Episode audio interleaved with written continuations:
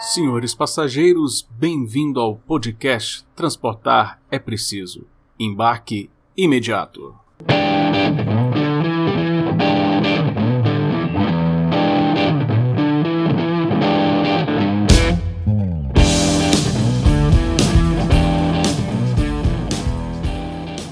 Olá pessoal, tudo bem? Bem-vindo a mais um episódio do Transportar é Preciso. Eu, Adriano Paranaíba, estou aqui apresentando mais esse novo episódio. Hoje falando também de mobilidade urbana. E quando a gente o assunto é mobilidade urbana, sempre fazemos o episódio em parceria com a Mova-se, Fórum de Mobilidade.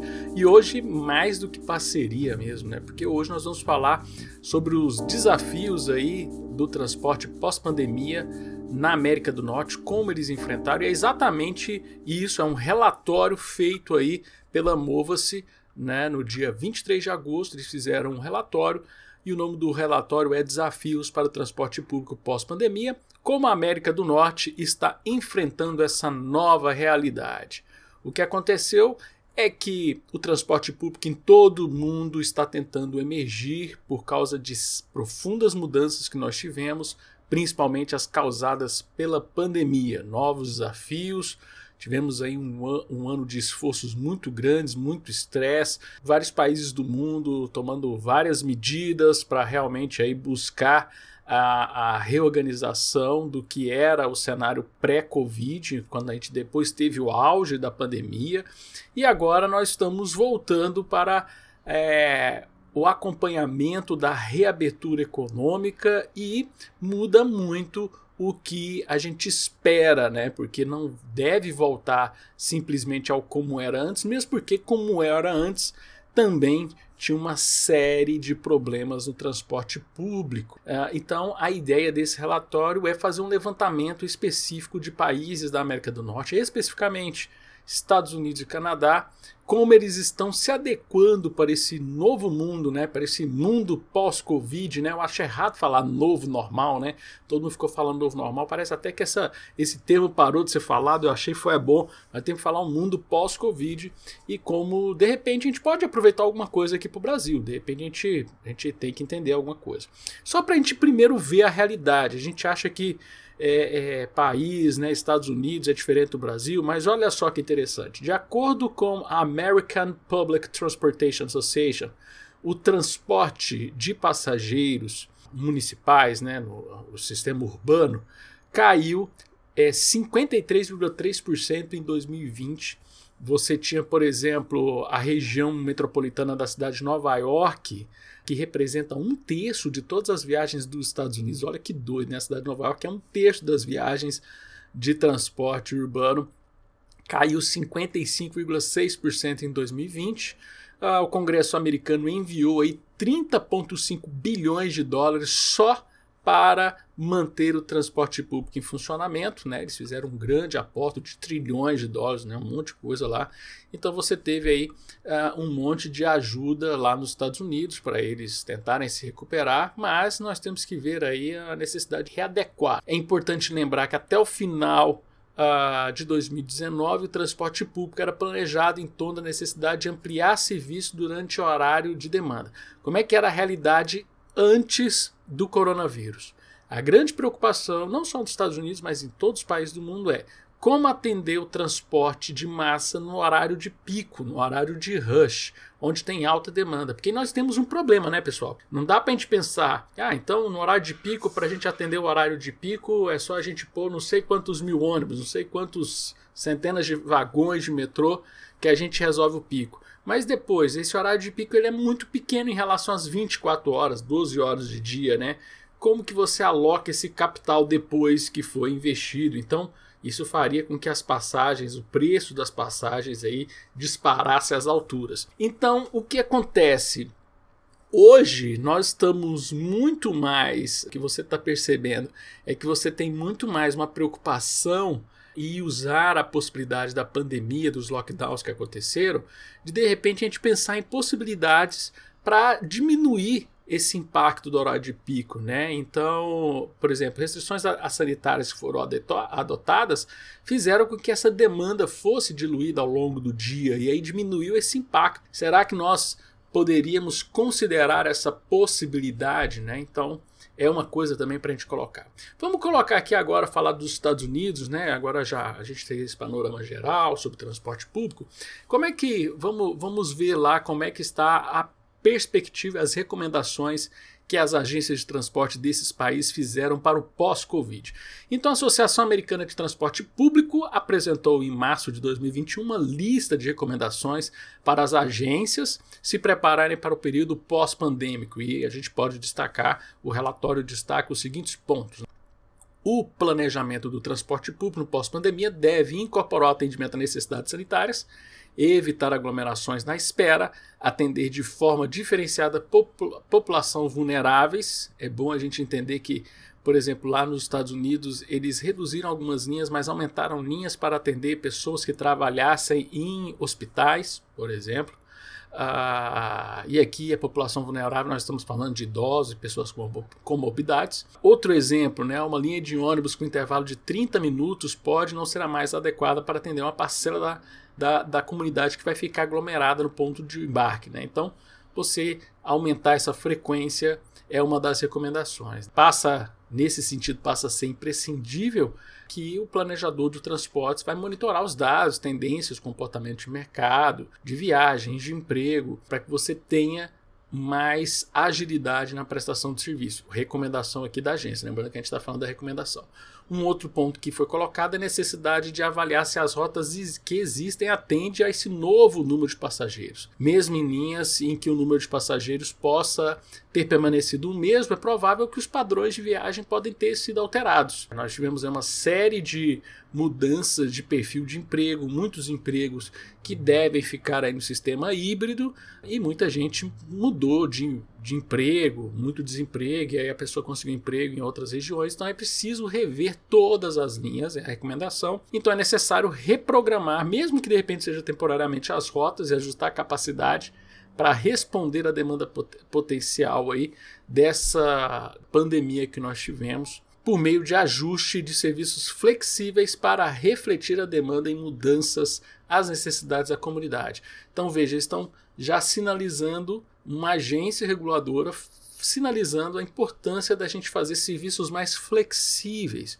Né? Se a gente for pensar aqui no Brasil, agora uma análise minha, isso não está no relatório, mas nós temos um problema muito grande, porque muitos contratos de concessão, eles trabalham com a lógica de regularidade. É importante mais ter a regularidade é, e não há muitas previsibilidades contratuais hoje em concessões de transportes para oferta de serviços flexíveis, para justamente atender essas demandas que são cada vez mais mutantes, vamos dizer assim, né? As pessoas estão cada vez mais mudando. Por exemplo, a pessoa perdeu o emprego, arrumou um emprego temporário para sobreviver enquanto está na pandemia e depois ele pode muito bem buscar um outro emprego. Então, isso vai fazer com que o transporte seja muito impactado por essas demandas novas. Outra coisa importante que eles sinalizaram é a desconfiança que os usuários têm em relação ao transporte público de massa. Então, os gestores devem focar na satisfação do cliente, nas métricas de desempenho, para medir satisfação do cliente e outros KPIs. O que é o tal dos KPIs? São, são indicadores. Então, eles vão ter que realmente buscar é, a recomendação da agência americana de desenvolver dentro dos aplicativos alguma forma de avaliar aí a experiência das pessoas. Então, o caminho para melhorar essa experiência vai ser parcerias com aplicativos, pagamento de tarifas e serviços de consinege para aumentar o número de opções de planejamento, reserva e pagamento para um conjunto diversificado de passageiros, e de outro lado também desenvolver parcerias para provedores de serviços de mobilidade para melhorar, aumentar o serviço fora do horário de pico e de baixa densidade. Então, a sinalização de realmente entender o transporte como um serviço, né? muito mais do que ali uma concessão pública que tem que passar no horário certinho, mas como que a gente vai flexibilizar para acompanhar esse mundo mais flexível que a gente está enfrentando com a questão da mobilidade urbana pós-pandemia. Né?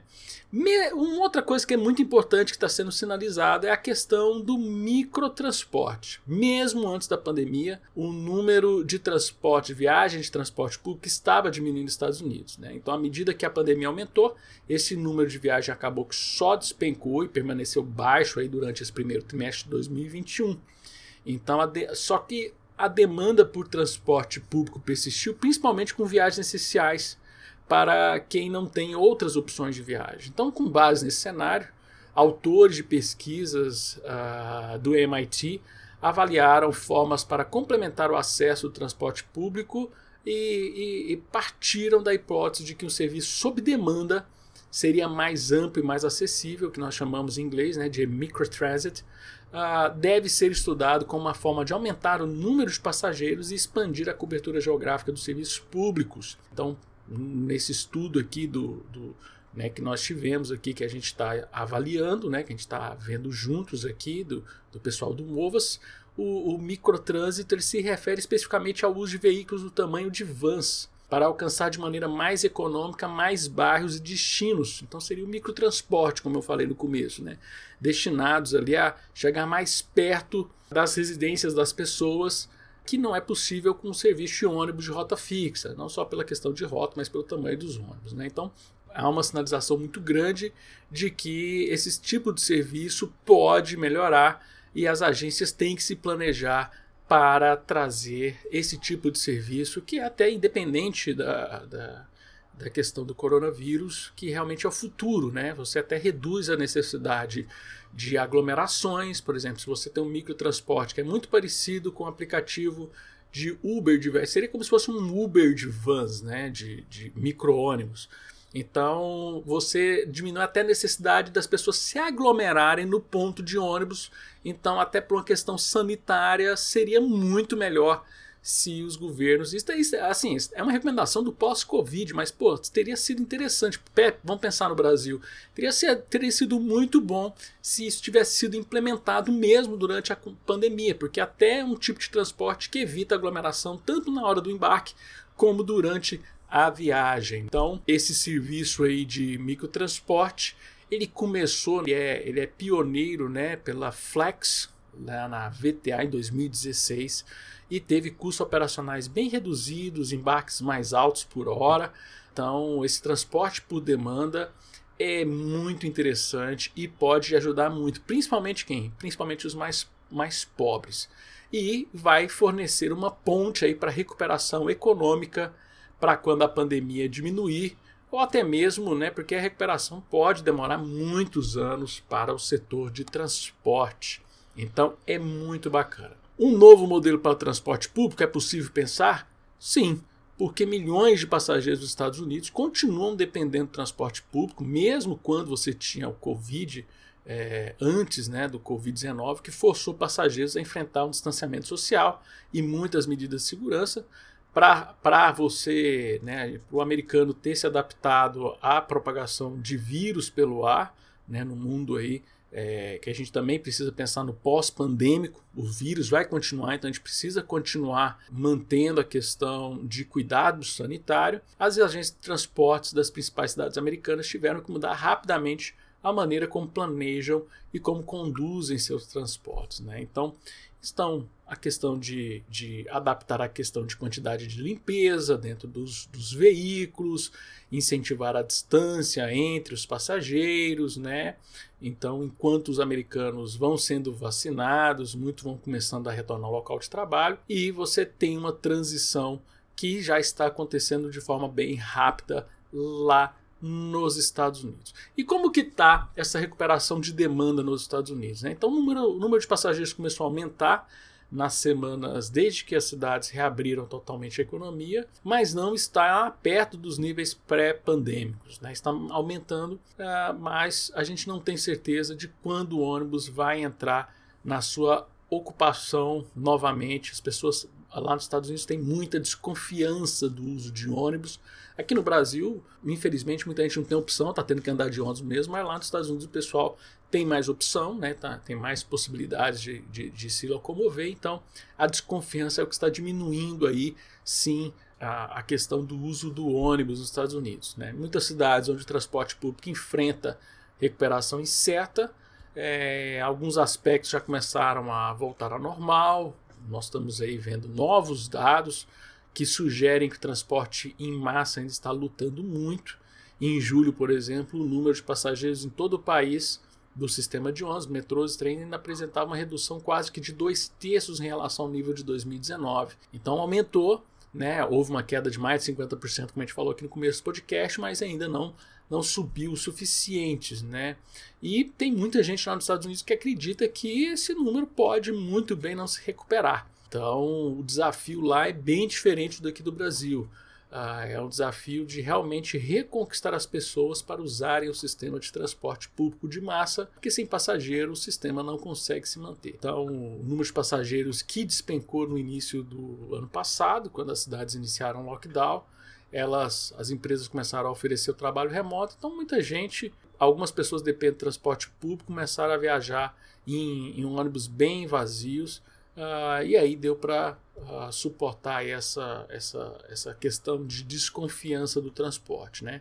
Porém, o número de pessoas usando transporte público aumentou desde então, mas como a gente falou, está muito longe. Né? Estima-se que passageiros tenham feito 358 milhões de viagens em junho de 2021, 200 milhões a mais que em abril de 2020, mas muito ainda longe do que era antes, né? O primeiro mês completo, a gente está falando dados aqui do mês completo após a implementação das restrições sanitárias para evitar a disseminação do Covid.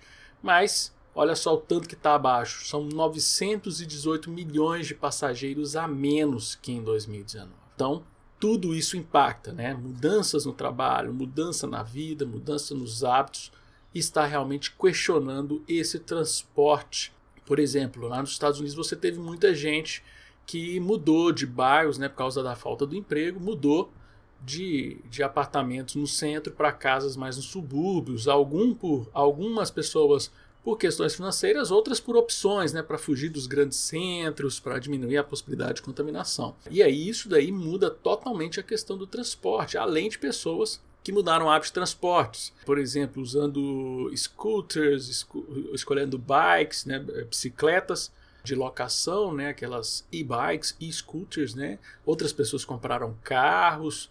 Então você tem aí dados mostrando que nos Estados Unidos, né, ah, você teve um, uma quantidade maior de viagens de carro do que viagem do transporte público durante a pandemia. Isso aí realmente sinaliza que há uma coisa muito importante para ser feita nos Estados Unidos: a reconquistar, reconquistar as pessoas a voltarem a usar o transporte. Por exemplo, a Califórnia suspendeu a maioria das restrições de Covid em junho desse ano. Né?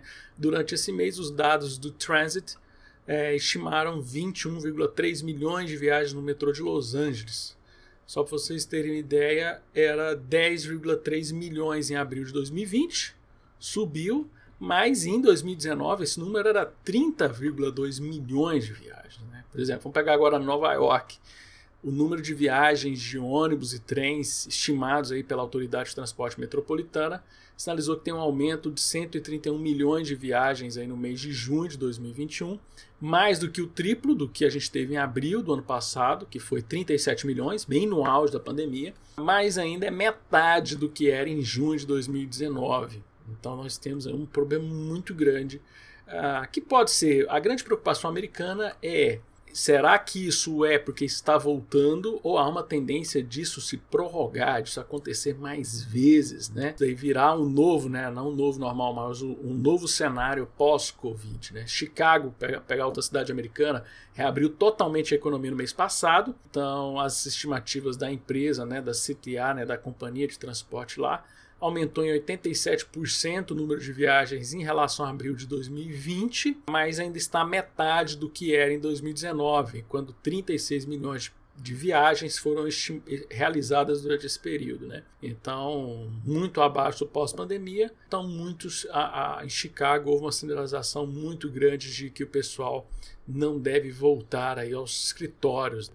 Vamos falar agora do transporte público no Canadá. Então veja aí que o quadro não é totalmente otimista. Né? Nós temos aí várias cidades americanas que você tem um retorno do transporte, mas ele está muito abaixo do que era em 2019. Então 2021 está melhor do que 2020, mas está pior do que 2019.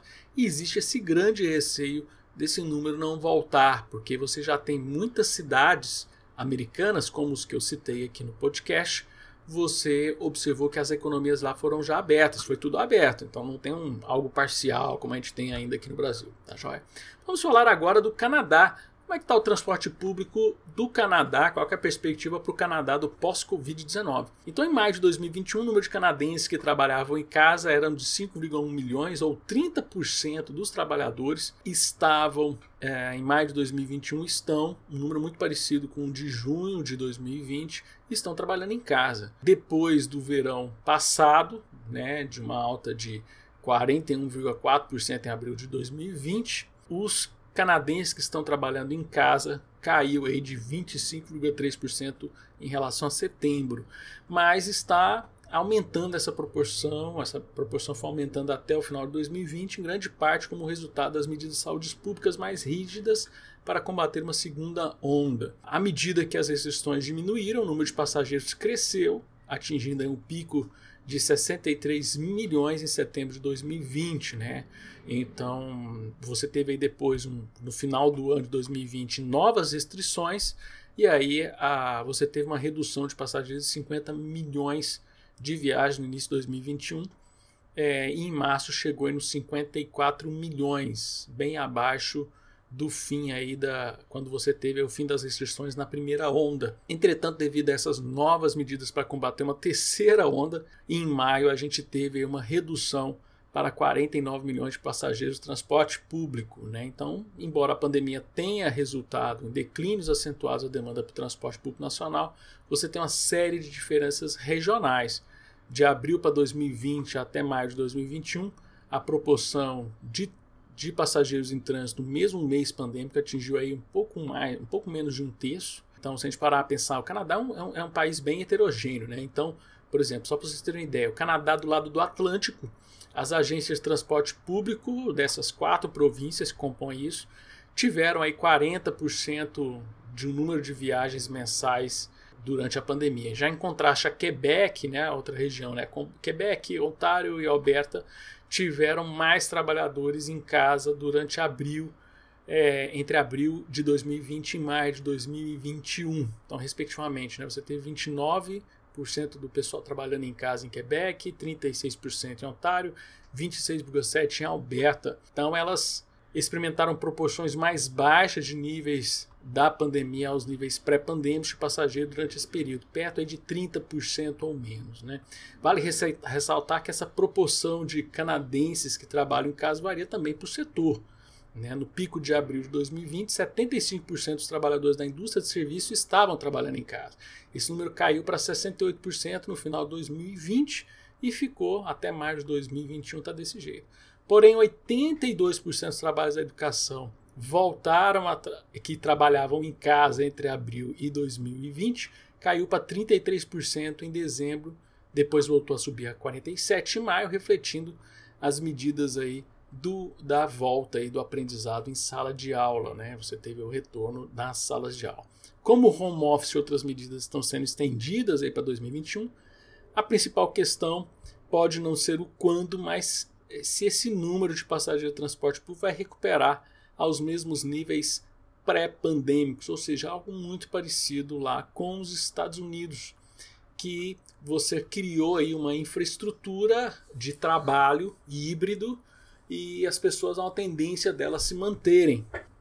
Então, a grande preocupação que a gente está percebendo lá no transporte público da América do Norte é esse receio de você ter uma população que não volte ao trabalho, a tecnologia vai contribuir para que elas fiquem mais em teletrabalho, mais em casa, mais opções aí de, de, de renda fora do, de ter que pegar serviço de transporte público. Então, isso está sinalizando muito que o problema lá é muito complexo, porque eles vão ter que repensar todo o transporte público como é que vai ser, se você vai ter a volta dos horários de pico, se e, e, e de repente isso pode ser uma oportunidade para rever. É aquela faca de dois gumes, né? Você tem o fim dos picos, mas você tem uma baixa, baixo uso do sistema e aí não dá para fazer essa manutenção do sistema é, só com tarifa e nem sempre dá para viver sempre de subsídio. Como é que vai ser a renda, como é que vai ser a reestruturação desse setor. Então, boa parte dessa discussão e mais dados são bem detalhados no relatório, muito bem feito pela Mova-se, pelo Fórum de Mobilidade. Vou deixar o estudo completo disponível ah, na descrição do podcast uh, e podemos aí ter um paralelo, né? Com o Brasil, que nós tivemos aí uma série de medidas. A gente comentou um pouco dessas medidas justamente no episódio inaugural da nossa parceria com o Fórum de Mobilidade. E aí a gente pode repensar a, através de como os nossos outros pares no mundo estão repensando o transporte. Gente, o episódio de hoje é isso. Muito obrigado pela audiência. Não se esqueça, transportar é preciso e o embarque é imediato. Valeu, pessoal!